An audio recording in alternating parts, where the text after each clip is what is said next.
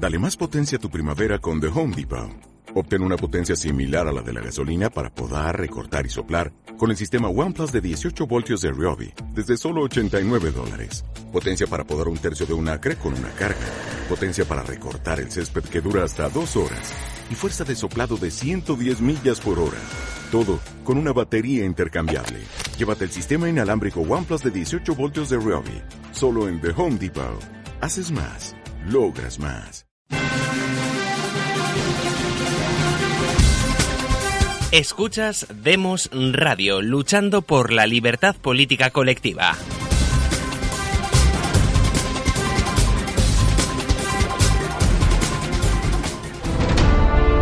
Demos Radio y Demos Televisión te ofrecen El Faro de Indias con Vicente Ferrer, prescriptor jurídico y tecnológico internacional.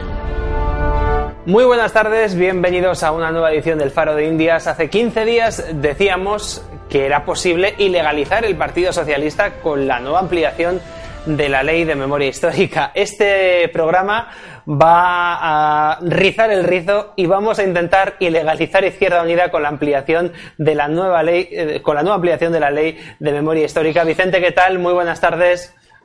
¿Qué tal amigos? Aquí desde el Caribe, ¿cómo estáis? Oye, esto que ya parece rizar el rizo y algo completamente imposible, hasta cierto punto podría ser verosímil. No, rizar el rizo eh, es la propia ampliación de la ley de la memoria histórica, como, como hemos dicho, ¿no? Es decir, eh, analizándola, y como tú sabes es parte de mi trabajo, pues vemos la absoluta arbitrariedad y lo que puede suponer en, una, en, un, en un enorme agravio a la, seguridad jurídica de, todo el sistema legal español. y, vemos cómo, vamos ahora a ver cómo eh, quien la ha hecho es, tiene tanta mala fe a la hora de querer aplicar un sistema, un mecanismo totalitario para eliminar enemigos, como a su vez es absolutamente inepto e incapaz de, de primero investigar eh, si a lo mejor su, eh, aquello que cree que es la verdad no es del todo verdad y si a lo mejor acabarían también ellos ilegalizados, ¿no? Decíamos hace dos semanas como Robespierre en su propia guillotina, entre comillas. Hablábamos hace dos semanas, como decías, del Partido Socialista, que contamos hechos históricos que demostraban que colaboraron con el propio franquismo, algo que la nueva ampliación de la ley de memoria histórica directamente eh, pena, que es bueno todo aquel que haya colaborado con un régimen fascista y por supuesto el, régimen de Franco entraría dentro de esta lógica en la definición de fascista, pues debería de ser automáticamente eliminado. El Partido Comunista colaboró con el régimen de Franco, lo cual parece de chiste, pero eh, los hechos históricos no lo dejan tan claro, Vicente. Evidentemente, entre otras cosas porque Partido Comunista, bueno, está demostrado, está demostrado que hasta la disolución del PQS, Partido Comunista de la Unión Soviética, y asimismo de la disolución de la Unión Soviética en 1991, esto ya está demostrado, ¿eh? Eh, siguió financiando desde el exterior, eh, o sea, el Partido Comunista de España siguió recibiendo subvención, cosa que eh, en realidad es ilegal, ¿no? Pero bueno, ahora, ahora ya no importa, está prescrito, imagino. Eh, siguió recibiendo dinero directamente el Partido Comunista, es decir, el, gran eh, época de Anguita también estaba recibiendo dinero el Partido Comunista. Quiero decir que el Partido Comunista de España nunca dejó de ser eh, no más que una, un, una, un, satélite de la, del Moscú de la Unión Soviética y por tanto eh, realizaba lo que le convenía a la Unión Soviética en cada momento a nivel estratégico. ¿no? Es decir, y como tú dices, oye, ¿cómo es posible que en algún momento colaborase? Pues, sencillamente, porque si en algún momento le convenía cambiar de estrategia, en este caso, primero a Stalin y después a quien fuera, pues, pues tenía que hacerlo.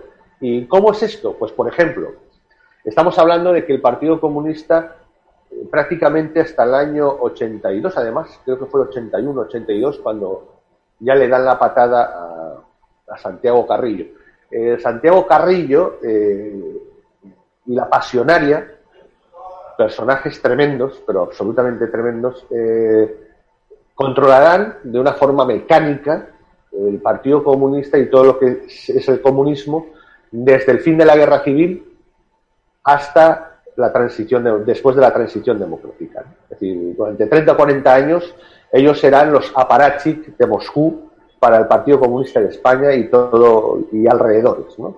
Entonces, ¿en qué, ¿en qué ayudó Franco, digo, perdón, eh, Carrillo, es decir, el Partido Comunista a Franco? Pues sencillamente cuando le conviene a Stalin eh, cambiar la estrategia, cierta estrategia durante la Segunda Guerra Mundial, por ejemplo, en favor a los aliados, o después de la Segunda Guerra Mundial, eh, suavizar la presión del Europa Occidental, eh, comunistas, cambiar la estrategia hacia el buenismo, pues da una serie de instrucciones. Por ejemplo, Santiago Carrillo, en la invasión del Valle de Arán, si no creo que es el Valle, Valle de Arán, efectivamente, en un momento dado sacrifica a 8 o 10 mil, 4, 4 o 5 mil personas, da la orden de, en vez de continuar, de dejarlo.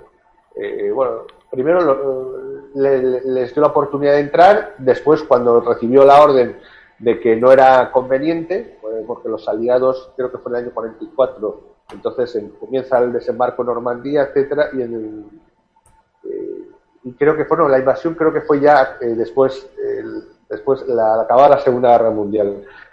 Es, eh, le da un toque a Stalin y Stalin, por no tener fricción con los aliados, eh, le ordena a Carrillo que, que, abandone a toda esa gente. Y esa gente, en gran parte, es, es, aniquilada porque es abandonada por orden de Santiago Carrillo.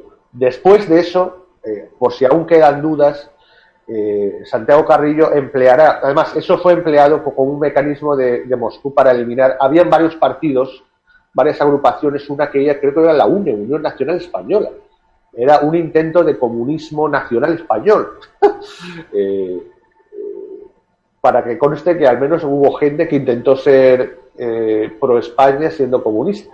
Entonces, eso evidentemente fueron disueltos. Todos, varios partidos que habían ahí, un grupo de partidos políticos, se empleó el sacrificio de la invasión de Arán para interés pues, y, dejarlos en manos de, de, las fuerzas del régimen de Franco y aniquilarlos eh, para que así eh, disolver esos partidos. Pero por si no fuera poco, eh, después de la, la posguerra ya mundial, Stalin le conviene dar, aparentar que los para, para, que les dejen legalizar, porque en la Alemania federal, como sabemos por las sentencias de Leitholf eh, Tribunal Supremo de Bonn, etcétera, esas famosas sentencias que definen que es un sistema de partidos también, ¿no? Es decir, la integración de las masas al Estado y tal, ¿no? Y que no es un sistema de representación formal, dice el propio Lanjo, el presidente de la Corte Suprema, y por tanto no tienen por qué, los partidos tienen que, eh, no tienen derecho a estar en contra del Estado. Y por eso, con esa excusa, digamos, legal, el Tribunal Supremo, aunque acepten la Constitución, eh, no aceptan la legalización ni del partido nazi ni del partido comunista. Entonces, eh, al ver esto, Stalin da una serie de órdenes para que los partidos comunistas, pues digamos, den una, una apariencia como prodemocrática, ¿no? que luego derivará hacia lo que se llamó el eurocomunismo y esa apariencia de que Carrillo y, y, la gente de, Italia, había, no me acuerdo ahora cuál, era el nombre, etcétera, Puñal, Portugal, etcétera, pues, pues fuesen partidos comunistas pro-democráticos. Es un absurdo en sí mismo, pero bueno, pero eh, es lo que se llamó el eurocomunismo. Pues bueno, todo eso hacía que el maquis, el maquis eran unas pocas, porque era muy poca resistencia, pero había gente que se negaba a rendirse, comunistas y anarquistas, eh, y, estaban en, algunas zonas de las montañas españolas y, y se, dio la orden por Carrillo para que el Partido Comunista de España para que se rindieran o desaparecieran de ahí, dejaran las armas, ¿no? Eh, no podía, no podía ser un partido revolucionario como a la sudamericana, digamos, entre comillas, eh, una guerrilla en Europa. No, eso no era lo que le convenía a Stalin ni al, ni al Politburó de Moscú y entonces da la orden de que tiene que ser un, un, comunismo buenista, de alguna forma. Entonces, eh, la orden es clara como no obedecen muchos, llegarán a enviar, bueno, es que hay incluso una, por favor, hay una película que es en el, eh, ¿cómo se llama? Una, un clásico de la, eh, una clásica película española que es el bosque del lobo. Ese bosque del lobo no es dentro del bosque. Hay, perdón, hay, una película en la transición muy famosa, muy bonita, precisamente eh, en el corazón del bosque, creo que es, en el corazón del bosque, en la que precisamente trata de un, de un agente del Partido Comunista que llega para intentar hacer rendir a un tío que no hay forma que, que, no se rinde ni, a, ni, literalmente a tiros y al final lo mata. Entonces, eh, el Partido Comunista eh, acaba incluso matando físicamente o entregando o dando las, las voces, las señales a, a, la policía política de Franco para que eliminen a todos los la oposición comunista o filocomunista que, que todavía quedaba y que quería seguir resistiendo con armas, ¿no? Y son eliminados porque los entrega Carrillo y los entrega el Partido Comunista, ¿no? O incluso los matan. O sea, mandan gente para matarlo. Pues dejamos la guerra civil, Vicente, si te parece, y nos vamos al año 1976, año de la famosa ley de reforma política, año en el que se pone en marcha la ventanilla de Arias, por la que pasan todos los partidos que quieren jugar en el régimen, y una ventanilla para la que en un primer momento no había invitación para el Partido Comunista. Lo cierto es, eh, Vicente, que ocurrió un hecho histórico en España por aquellos años que sí que le dio pie al Partido Comunista a pasar por esta ventanilla. Sí, bueno, vamos a ver, hay que, hay que puntualizar unas cosas porque a veces hay mucha información un poco confusa. Primero, la ventanilla de Arias Navarro la crea Arias Navarro el 14 de febrero, es lo que se llamó el espíritu del 14 de febrero de 1974. Eh, la ley de asociación del, 14 de febrero de 1974. ¿sí? Eh, después del asesinato de después del asesinato de, Carrero Blanco, que veremos lo que supone esto. Entonces toma el control eh, un aparachic absoluto que es Arias Navarro y por indicación, bueno, se crea en ese momento la ventanilla. De hecho, es en el verano del 76 cuando don Antonio, bueno, ocurre todo eso que nos contaba de eh, la Plata Junta, la Junta Democrática y la Plataforma Democrática se unen en la Plata Junta y cuando se vota al se vota a quién es el líder, va y gana otra vez Antonio García Trevijano, lo que supondrá la reacción del Partido Socialista porque ellos, y decían en, el verano del 76, querían pasar por la ventanilla de Arias. La es decir, la ventanilla de Arias era la, ley del, 14 de febrero, del espíritu del 14 de febrero, del llamado espíritu 14 de febrero, de, 1974, la, ley, la, ventanilla. ¿Qué ocurre? Bien, eh, eh, como sabemos, ahí gana Trevijano en lo que es la plata junta, pero el Partido Socialista inmediatamente saca el tema de Guinea para eliminarlo políticamente. Eh, en ese momento el Partido Comunista ve que el PSOE está tomando la carrerilla. Eh, participa también de la negociación y tal para que en noviembre, lo, que tú has dicho, la ley de reforma, se aprueba la ley de reforma. Veremos en otro programa realmente qué está detrás de esto, cómo se organizó desde el año 70 hasta esa época y, y por qué va a ocurrir lo que va a ocurrir. Y lo que va a ocurrir es que eh, evidentemente, el, ¿cómo se llama esto? El Partido Comunista eh, se ve que puede quedar, puede quedar fuera de combate, o sea, puede quedar eliminado, puede quedar apartado de la carrera. ¿Por qué? Porque una vez que se aprueba la ley de reforma, en diciembre, la ley de reforma franquista, el famoso suicidio franquista, que en realidad fue una compra, esto lo veremos en otro capítulo, eh, en diciembre, en diciembre se legaliza el Partido Socialista. ¿Y qué ocurre cuando se legaliza el Partido Socialista Obrero Español?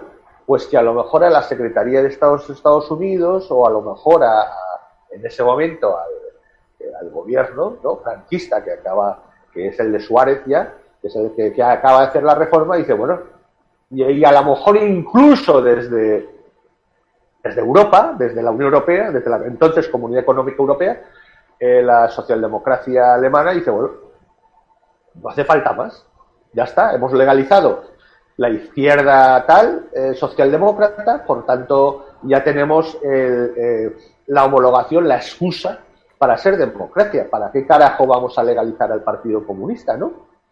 Entonces, eh, y a lo mejor entonces le mandan el mensaje, empiezan a, verse el mensaje de, oye, oye, como las, las elecciones que vienen, aunque no se dicen que sean constituyentes, en realidad son, se hacen unas elecciones para las, las entonces cortes, eh, llamado el Parlamento, ¿no? Eh, legislativo, que, que, se utilizó como constituyente.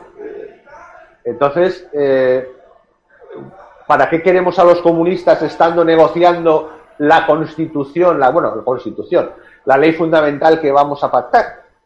Pues ya demostraremos lo demócrata que somos si es necesario después de esas elecciones y después de haber aprobado la constitución y si queremos ya legalizamos al Partido Comunista. Entonces, el Partido Comunista, claro, repetimos, eh, eh, es una franquicia de Moscú. Y no, y no olvidamos que Moscú seguía teniendo la inteligencia más importante del mundo, y bastante más que. Entonces, en algún momento, con toda seguridad, Moscú eh, se da cuenta de que van a dejar de lado al Partido Comunista, a pesar de que el Partido Comunista había querido estar en lo que son los, llamados pactos de la Moncloa, bueno, las primeras conversaciones en la Moncloa con Suárez. ¿no? Y, y, la situación es esa, o sea, contra lo que la historiografía actual, incluso el último libro magnífico de Jiménez Los Santos sobre el comunismo, eh, trata de pactar que la transición al final es un pacto entre el comunismo y, no es verdad. Y no es exactamente así, y la monarquía no. Es decir, en este momento, y veremos la lógica cuando veamos qué, monitoriza todo este, todo, toda esta cuestión, es decir, la Secretaría de Estado de Estados Unidos y la Socialdemocracia de la Comunidad Económica Europea, alemana, porque la francesa no tenía ni idea, pues habían dejado, iban a dejar al Partido Comunista de lado, al menos para la parte constituyente en teoría, ¿no? En principio. Y entonces, eh, ¿qué hace el Partido Comunista? Pues una operación de libro de toda la vida de sacrificio del Partido Comunista. Es sacrificar, hacer eh, un acto, eh, provocar, por supuesto con sangre, algo en lo que es especialista el Partido Comunista, eh, tanto la Unión como todo el mundo, para intentar provocar algo. Y me estoy refiriendo a los sucesos, los asesinatos de los abogados de Atocha de enero, febrero, febrero del 77. ¿eh? Y esto es algo que nadie nunca ha dicho.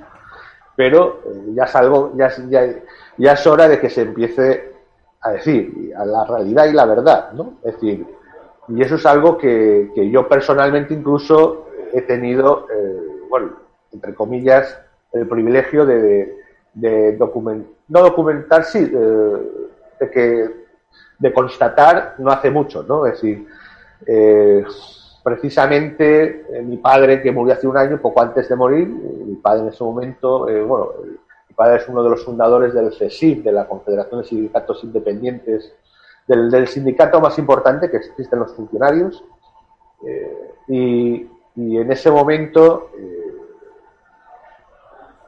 poco antes de morir, me dijo, es decir, tenía guardado un documento, no, no lo hemos encontrado, pero de un testimonio clave que es de una persona que iba a avisar a los por carta, iba a entregársela personalmente el día antes de febrero del asesinato de, de, Atocha, le iba a entregar una carta porque se había enterado, sabía eh, que el políburo, que, el, la Comité Central del Partido Comunista ya, había decidido eh, entregar, ellos fueron los que contrataron a los sicarios, sin que ellos lo supieran, claro, a los, a los sicarios ultraderechistas, ¿no? Es decir, hubo una gente en, los últimos años del franquismo que eran pagadas por la, policía política y tal. Normalmente para dar palizas no, no habían raramente eh, tipo de asesinato, pero que después de la transición algunas de estas gentes eh, pasaron a, la criminalidad. Eh, y, es un grupo de estas personas, pues, fue contratada como además tenían una ideología ultraderechista, para asesinar, asesinar a este despacho que era, estaba totalmente vinculado con comisiones obreras y con el mundo comunista, ¿no? laboral. Entonces eh, se produce el famoso asesinato de Atocha y curiosamente los más vinculados al Comité Central del Partido Comunista, como la señora Carmena, actual alcaldesa de Madrid, ¿verdad? eh, justo ese día no, estuvieron. Es decir, esta persona que, llevaba una carta eh, fue a avisar a uno de los abogados que estaban allí y el día anterior y el día anterior no estaba. Cuando al día siguiente iba a ir fue cuando se produjo el asesinato. Esta, esta carta, fechada un día antes del asesinato de, Atocha, los abogados, fue entregada a mi padre. Y de lo cual todo esto fue informado hace, hace pues exactamente poco más de un año. Eh, todavía no hemos, no hemos encontrado esa carta, aunque quedan muchos documentación por investigar, pero eh, sí que tengo el, desde luego, no sé si la encontraré, pero el testimonio de mi padre sí que lo tengo. Entonces, eh, estamos diciendo que los abogados de Atocha fueron asesinados a propósito. fueron asesinados para provocar que una situación en la que, en la que con esa excusa, con esa presunta eh, situación de tensión, ¿no? realmente siempre jugaban con farol, nunca tenían tanto apoyo popular como, como se pretendió, pero también estábamos hablando que el mismo aparato franquista tampoco creía en sí mismo. Entonces, eh, con, esa, con esa tensión, gracias a eso, se introdujo al Partido Comunista en la pomada, ¿no? Se introdujo el Partido Comunista, se legalizó para que entrara en las elecciones de junio del 77 y, por lo tanto estuviera en la, en la, elaboración supuesta, por lo menos en la negociación de la, de la Carta Magna, ¿no? Eh, la, ley fundamental que se hizo del 78. Entonces, y si vemos, concuerda perfectamente con todo. Es decir, concuerda absolutamente, ¿no? Porque esto de que de pronto unos ultraderechistas matasen a unos ¿Por qué? Para provocar qué? El conflicto civil. Es decir, eso, eso era la excusa, ha sido siempre la excusa oficial, ¿no? Unos ultraderechistas, ¿no? Resulta que, bueno, bueno, sí, pero, pero ¿por qué? ¿Qué, partido? Había un partido detrás, jamás hubo ningún partido político detrás. Unos tíos de pronto aparecen ahí para matar, para, para provocar una situación. Es decir, si vemos la trayectoria del Partido Comunista, como hemos contado, ¿quiénes eran? Dos monstruos, como la pasionaria ¿Y por qué digo de monstruos? Porque lo demostraron en su vida. La pasionaria fue una persona que, eh, por ejemplo, eh, a su ex marido lo mandó a Siberia, ¿no? Sí, porque le molestaba. Cuando quiso deshacerse de su ex marido, eh, el, pobre hombre lo mandó a Siberia directamente. Santiago Carrillo es un señor que le llegó a escribirle a su padre que deseaba matarlo, que qué lástima que no lo hubiera logrado pillar para fusilarlo él mismo. Eso le escribió él a su padre, ¿no? vamos, algo normalísimo entre padres e hijos. Su padre era Wenceslao Carrillo del Partido Socialista. Entonces, eh, Carrillo cuando forma parte del partido, se pasa al Partido Comunista en la fundación, ¿no? que es una extinción del PSOE, del Partido Comunista de España, y entonces le escribe esto a su padre, por ejemplo. Y aparte para Santiago Carrillo, bueno, eh, la, inteligencia, bueno, los papeles de, de, los años 90 de desclasificación de todo lo que pasó en los países del este, que eh, se demuestran y están ahí, eso lo ha contado César Vidal y un montón de historiadores, Boa, etcétera, de que se da fe de qué buen trabajo ha hecho el, camarada Carrillo en España con las sacas de Paracuellos del Jarama, la cárcel modelo, las checas, etcétera, ¿no? Es decir, eh, y desde entonces ya he contado la incluso si es necesario colaborar hasta con el mismo régimen eh, de, de Franco para acabar con tus propios con, tus propias fuerzas en España, ¿no? Porque eh, tenían que ser eliminadas ya que no, no convenían ya que lucharan.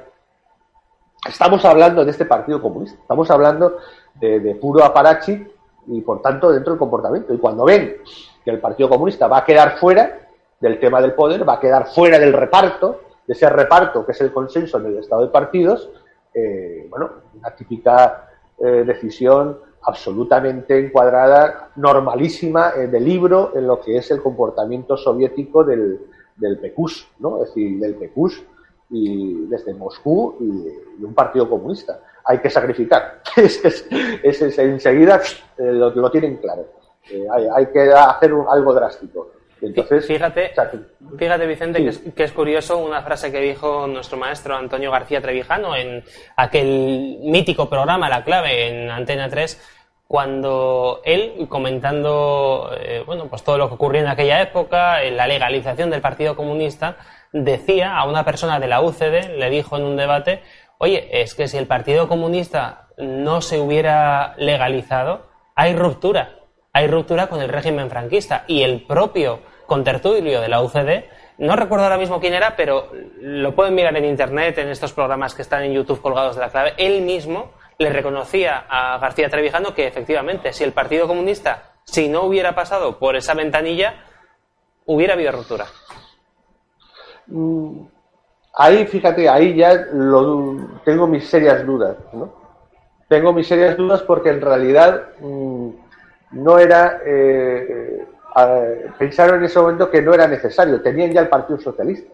Tenían ya el Partido Socialista y, teniendo al Partido Socialista eh, legalizado y pudiendo entrar en, las elecciones y teniendo la ley de reforma con el sistema proporcional, podían permitirse prescindir del Partido Comunista hasta, hasta después de esas elecciones.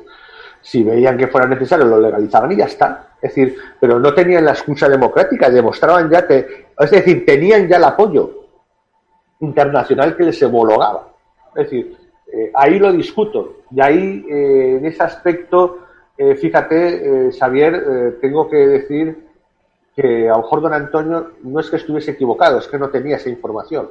¿no? y, y, no sé hasta qué punto no sabremos si la inteligencia española lo conocía, conocía esto o lo, lo conocía posteriormente. Porque desde luego esto es una maniobra desde Moscú. Es decir, eh, el monitoreo, y esto es el tema importante, el monitoreo que tiene la Secretaría de Estado en total conjunción con el aparato franquista y con, el, y con las instituciones europeas, bueno, mejor dicho, con la socialdemocracia alemana, eh, no tenía previsto, es, posiblemente le estaba intentando, eh, estamos hablando todavía de la época eh, de dominio del Partido Republicano, aunque todo está controlado por, por Henry Kissinger, ¿no? Henry Kissinger que deja el gobierno de Estados Unidos el 20 de enero de 1977. O sea, hasta el 20 de enero del 77, Kissinger, no olvidamos que el vicepresidente es un tal Rockefeller, el vicepresidente de los Estados Unidos, eh, el pobre presidente que era Ford no pintaba un carajo, eh, y entonces están controlado todo este tema del New Order, ¿no? Eh, proclamado por el mismo Kissinger. Entonces, están, están pensando en eso.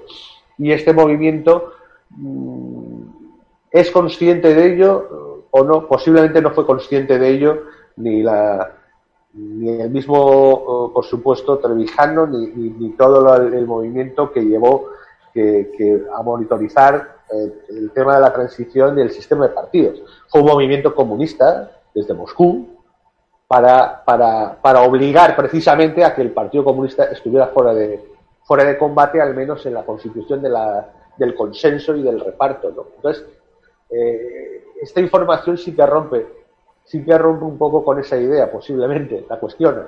La cuestiona porque eh, ¿Por qué necesitaba el Partido Comunista? Si el Partido Socialista se entregaba y todos los demás partidos de la plata junta, en la que ya se había apartado a Trevijano eh, y ya controlaba no el Partido Comunista, sino que ya una vez legalizado el PSOE empezaba a tener cierto control del PSOE y se, y se mataron por enseguida eh, por darse de alta para presentarse a las elecciones de junio del 77, eh, ¿por qué iban a sacrificarse por el Partido Comunista?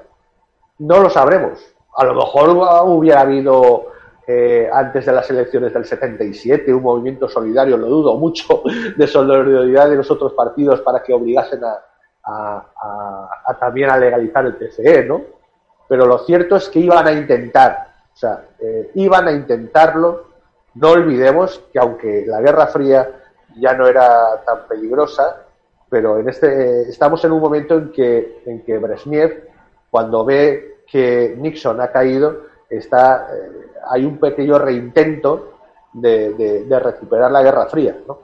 Es decir, en ese aspecto, eh, a, Estados Unidos, si podía evitar el Partido Comunista, porque había visto qué había pasado con, la, con el desastroso revolución de los claveles del 74 de, de Portugal, entonces mejor si podía evitarlo. Y yo creo que sí que esto demuestra que sí que hubo ese intento, ese intento de dejar al Partido Comunista fuera de combate, dejar al Partido Comunista apartado al menos de momento, eh, preparando el gran consenso y después ya veremos si lo integramos, ¿no? Si grita mucho o si conviene, ¿no?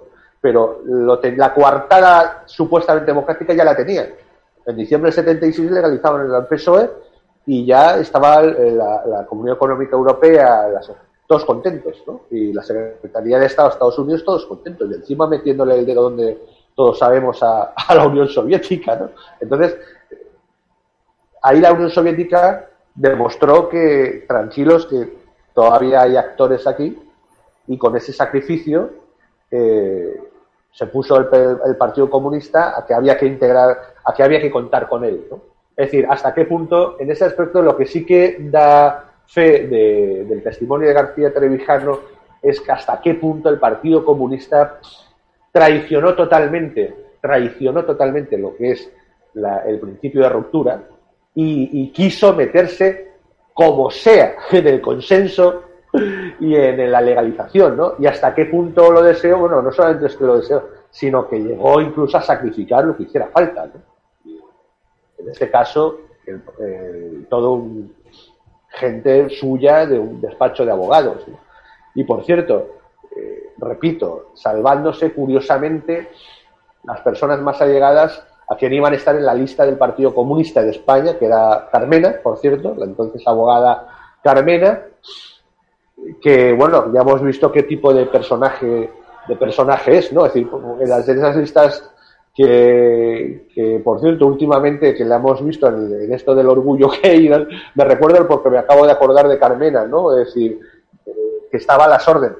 La prueba que estaba a las órdenes sin ningún tapujo del Partido Comunista es que por ejemplo, al gran poeta en ese momento, Gil de Viedma, eh, lo, dejan fuera de las listas del Partido Comunista del 77 porque era homosexual, ¿no? Y eso el, al PC como que no le gustaba, mm, ni Mu de Carmena en ese momento, ¿no? Es decir, y lo acepta perfectamente. Carmena iba a ir en las listas del Partido Comunista. Entonces, eh, de hecho fue en las listas del Partido Comunista de, las, de junio del 77 y curiosamente ella, no sé si que algún otro, eh, los que estaban más vinculados al partido, a la, dirección del Partido Comunista, curiosamente ese día no fueron. Solo fueron los pringados. Entonces, pues eh, creo que todo encaja. Vicente, sin duda es un tema apasionante, pero tenemos que dejarlo aquí porque no tenemos tiempo para más. Muchísimas gracias, como siempre, por habernos acompañado en este Faro de Indias y volveremos en 15 días con más temas a tratar en este foro. Muchísimas gracias. Un gran abrazo a todos, amigos. Y a los que nos seguís habitualmente, recordad que estamos en Facebook, YouTube, Twitter, en Periscope, en Spreaker, en Evox y también en la página web www.elcrítico.org. Hasta la próxima. Adiós. Gracias por escuchar Demos Radio. Síguenos en nuestras redes sociales, en Facebook y Twitter Demos Libertad, en YouTube Demos TV y en iVoox y Spreaker Demos Radio. Síguenos también en nuestra web elcrítico.org.